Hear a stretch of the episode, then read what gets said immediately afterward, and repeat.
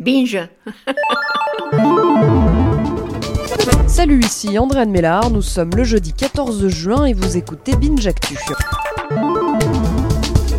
Pour l'info du jour, je pourrais vous parler de la Coupe du Monde de football qui commence aujourd'hui, mais je vais plutôt vous raconter la sortie de terrain d'une députée russe qui a eu envie de donner quelques conseils à ses compatriotes hier. Je cite Faut pas faire d'enfants avec des personnes que tu ne connais pas bien, a dit euh, Tamara Plietneva. C'est son nom, conseil à consonance mignonne, mais non, c'est un peu plus compliqué que ça.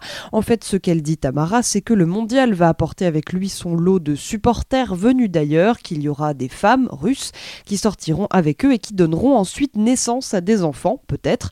Mais euh, pour euh, cette députée russe à la tête du comité de la Douma, la chambre basse du Parlement, de la famille des femmes et des enfants, les Russes doivent donner naissance à leurs propres enfants, car les enfants issus de couples mixtes sont malheureux. Une déclaration qui a évidemment déclenché un torrent d'indignation sur les réseaux sociaux russes. Nazdrovie. Et que le meilleur gagne. L'histoire du jour montre que la confiance règne entre la Corée du Nord et le reste du monde, ou pas. À l'occasion euh, du sommet historique de Singapour, mardi, les journalistes présents ont eu droit à leur petit lot de goodies spécial Donald slash Kim et euh, tourné vers la chaleur ambiante dans la cité-État. Parmi ces goodies, un éventail Kim Jong-un notamment, mais aussi un mini ventilateur USB. C'est le journaliste américain Barton Gellman du Washington Post, à l'origine de révélations sur la NSA qui a lancé l'alerte en premier, ne le branchez pas, a-t-il dit sur Twitter, par peur d'espionnage ou de piratage.